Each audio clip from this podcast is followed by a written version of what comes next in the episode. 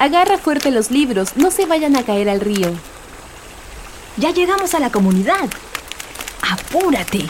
Debemos caminar rápido para llegar. Se nos hace tarde. Sí, apurémonos.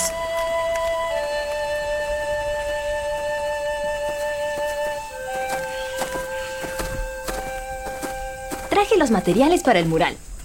En mi hora libre debo terminar de ambientar el aula para fiestas patrias. ¡Qué bien! Yo ya me encargué de eso la semana pasada. Ah, también hablé con los chicos y chicas sobre las fiestas patrias. ¡Qué bueno! Hablar de nuestro país debe hacerse todo el año. Acuérdate, debemos fortalecer los valores de identidad y compromiso con la nación. Por ejemplo, hoy mis niños y niñas expondrán sobre sus antepasados los valores de nuestras diversas culturas, como la aguajún, la aymara y ashánica, y su identificación con el Perú. Me parece interesante. Bueno, ya estamos llegando, ya me voy. Nos vemos más tarde. Ah, y acuérdate lo que te dije, identidad nacional. Nuestra misión debe ser siempre buscar el reconocimiento de nuestras culturas e identidad como peruanos y peruanas.